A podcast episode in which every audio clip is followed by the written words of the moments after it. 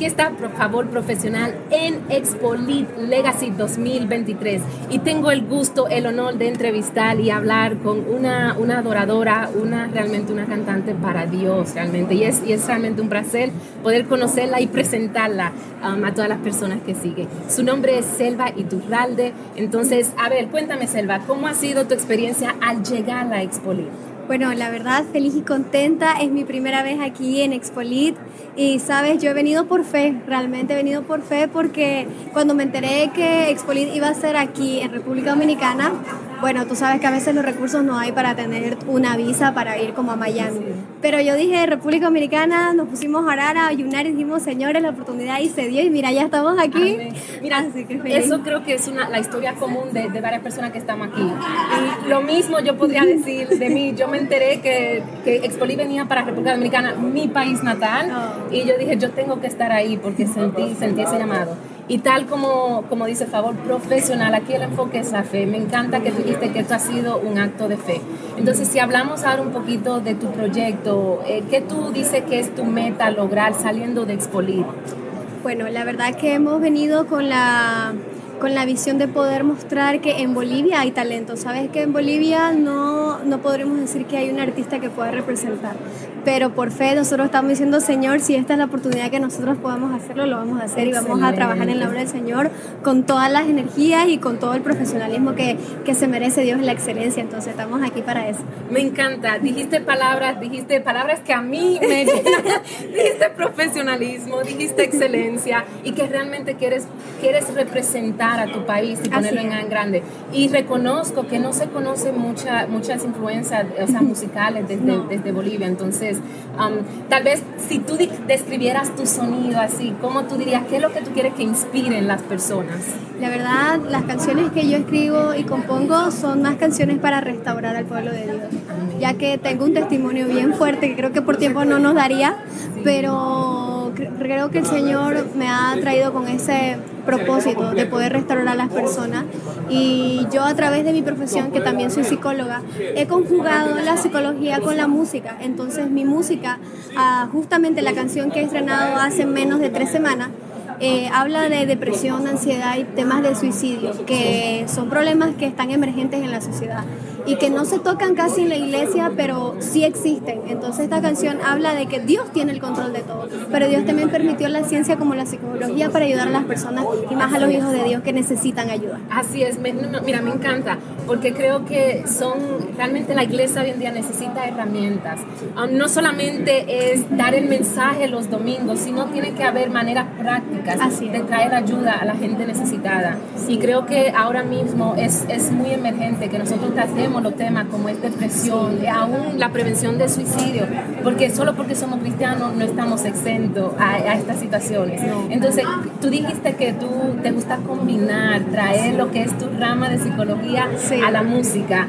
Eh, entonces, háblame un poco de tal vez de lírica, de letra, o sea, ¿Cómo, ¿Cómo, es ese proceso para ti cuando te sientas a escribir? Bueno, el proceso creativo realmente yo empecé a escribir y componer mis canciones desde 2015. Y la verdad que yo era un sueño para mí poder grabar, eh, ir a un estudio, poder grabar el videoclip y todas las cosas. Yo decía, Señor, si es tu voluntad, se va a hacer. Cuando yo escribí algunas de mis canciones era por testimonio propio o testimonio de personas que yo tenía muy afectivas a mí o simplemente una vivencia bien fuerte que me ha tocado en la iglesia, ¿no? Vivir. Entonces yo decía, si esto me pasa a mí, yo no soy exenta de que no, o sea, a todos le va a pasar lo mismo, eh, a los jóvenes igual. Entonces las letras son inspiradas en eso.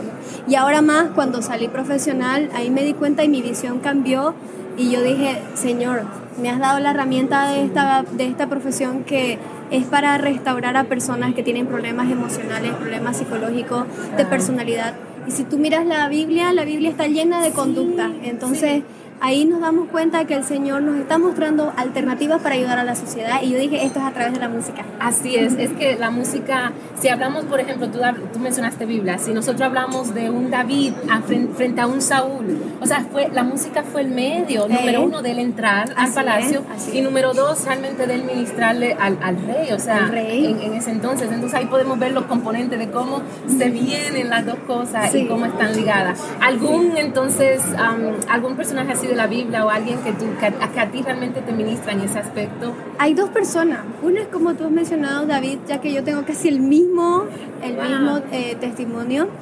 Eh, bueno, por situaciones de la vida, pues a veces los hijos legítimos o no legítimos algunas veces importan y a veces no. Pero sabes que Dios te da la identidad como hijo de Dios y eso es suficiente, ya tú no necesitas más. Y aún así él con él, porque cuando fue el, profeta ungir, dame tus hijos y le dio a los hijos más lindos y, y él al final le dice, y bueno, tengo otro, pero está pastoreando allá afuera. O sea, no lo tomó en cuenta porque, claro, no era de los hijos legítimos de él. Pero aún así lo llamó y él era el escogido de Dios. Entonces, no importa de dónde vengas, lo importante es el llamado que Dios tiene para ti y el propósito que es. Entonces, yo tengo ese mismo testimonio. Y lo otro es Esther. Es Esther, la preparación que ella tuvo, que su misión era salvar a su pueblo, pero ella entró en, en, un lugar donde no era su misma, te podría decir, su misma doctrina, su misma cultura, pero aún así Dios la permitió estar en eso. Y si te das cuenta, Esther estuvo como en un concurso de belleza dentro de un tiempo para prepararse para estar delante del rey y ella tuvo gracia delante de ellos. Entonces yo creo que ese tiempo de preparación uno necesita y siento que yo me identifico porque yo me estoy preparando y me sigo preparando desde hace muchos años para esto. Sí, precisamente en Favor Profesional hablamos mucho de lo que es preparación y lo que es realmente de, educarnos para lo que decías al principio, realmente presentarnos con excelencia y, lo más profesional que podamos, ¿verdad? Sí. Entonces, eso creo que es algo que hoy en día necesitamos animar, incentivar a jóvenes. Sí. Entonces, si hablamos de tu preparación, tal vez del proceso de preparación, puede ser tanto lo musical como profesional, como, como en, en el área de psicología. ¿Cómo ha sido ese proceso para Bueno, yo he tenido siempre como una doble vida. Ahora le explico por qué.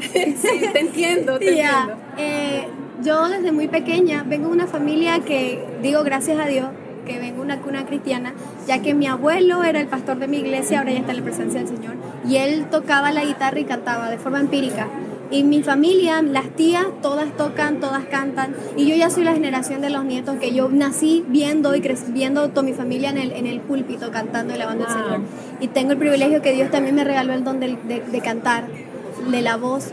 Y mi papá vio que yo tenía aptitudes musicales, entonces me metió a un colegio que se llama Instituto Superior de Bellas Artes. Y en la mañana yo era mi colegiatura de bachillerato y toda la tarde era música. Soy saxofonista y de profesión. Mi Estudié música. favorito. Estudié música, eh, sé arreglo, eh, a todo lo que tenga que ver con la música. Mi instrumento... Eh, sabes, para todos los músicos tienen que ser piano para poder componer. Entonces tengo bases de piano. Y de ya me preparé con el canto.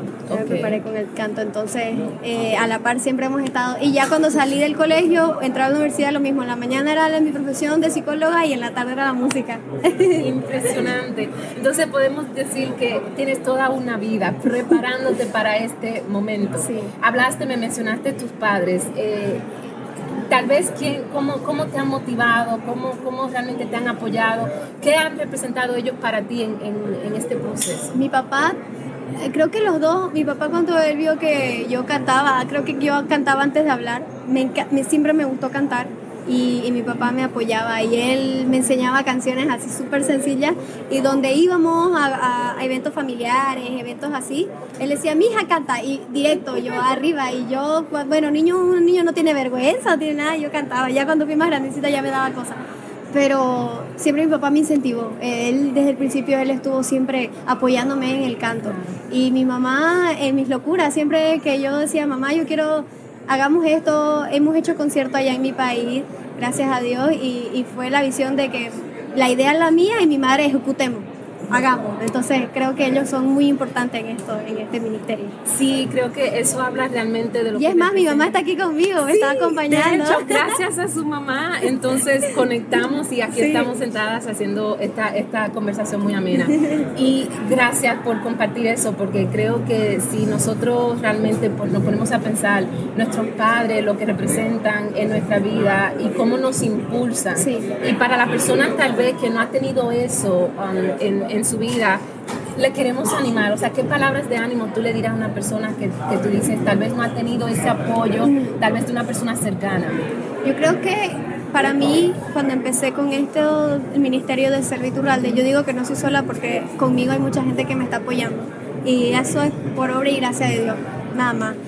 Eh, yo entendí que hay un versículo que dice que el deseo obispado buena obra desea. Y si tú realmente de corazón anhelas y deseas tener un ministerio, Dios te va a dar las herramientas, pero tú tienes que prepararte y tener fe. Así Entonces, no importa si no tienes apoyo a veces familiar o a veces la misma iglesia no te apoyan, tú sigue adelante. Si tú tienes una vida intimidad con el Señor y el Señor ya te dio tu llamado, no hay nada que te detenga. Así es, lo importante es, número uno, que sientas la confianza de que Dios te llamó, Dios te respalda. Y lo que tú, a mí me encanta porque siempre regresas al mismo punto, se trata de fe.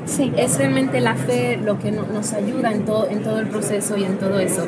Entonces, tal vez para una persona, digamos que en, una, en el próximo año, para, para que, que, lo va pensando, para llegar a Expoli, ¿qué tú le animarías a decir? ¿Sabes qué? Lánzate. Eh, ¿Qué palabras de, de motivación, de ánimo tú le darías a una persona que está así como que entre... entre me voy, no voy, hago, no hago, envío la solicitud, ¿qué? O. Bueno, yo decirle, voy a decir lo que yo hice. Yo desde que me enteré que iba a ser expolida aquí, primero busqué toda la información precisa y de ahí dije, Señor, aquí está en mi mesa, estaba en mi mesita de noche, aquí está la información, voy a orar. Y si es tu voluntad, amén.